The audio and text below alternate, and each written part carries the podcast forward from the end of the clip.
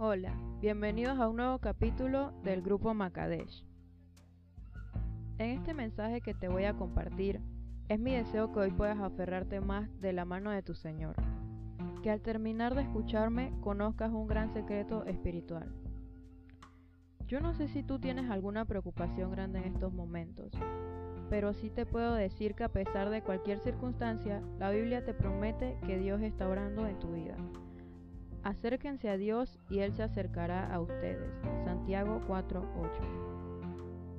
Una de las formas que el diablo busca de alejarnos del Señor es lanzando dardos de fuego a nuestras mentes.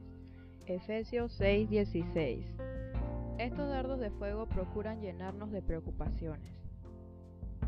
El diablo no puede leer nuestros pensamientos porque él no es omnisciente, pero sí puede tentarnos, tratar de enemistarnos con nuestros seres amados y buscar la forma de robarnos la paz.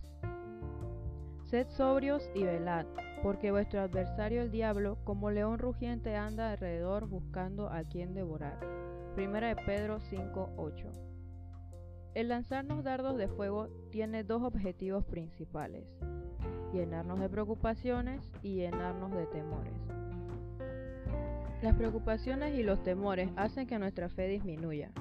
Al disminuir nuestra fe, comenzamos a tratar nosotros mismos de resolver los problemas. Y entre más tratamos de resolver nuestros problemas con nuestra fuerza, más nos complicamos la vida. Pero el Señor te dice, acércate a mí y yo me acercaré a ti. ¿Y cómo puedes acercarte a Dios? Este tipo de acercamiento no se refiere solo a ir a la iglesia, se refiere a crecer en fe.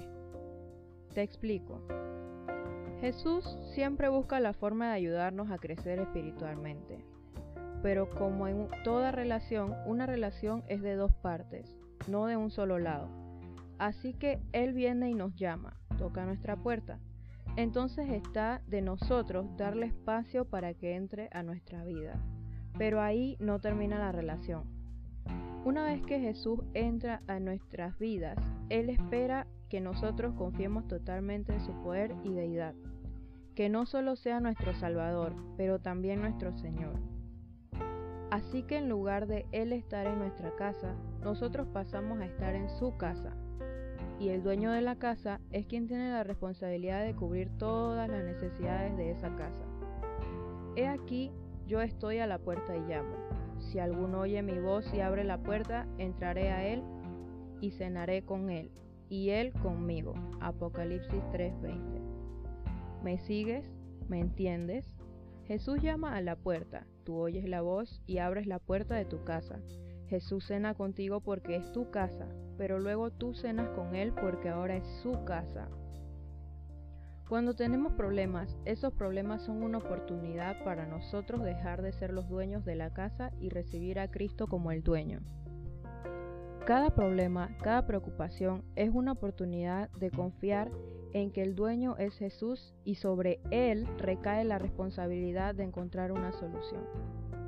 Mi deber es confiar en que Jesús tiene control de todo porque Él es el dueño de la casa, no tú. No sé si hoy estás pasando por un momento de ansiedad o angustia, pero algo sí te puedo decir. Atrévete a confiar en Jesús, pase lo que pase. Atrévete a creer por fe, no por vista. Deja de tener el control, no es tu casa, es la casa de Jesús. Deja que Él se ocupe de los problemas y que la paz del Señor llene tu corazón.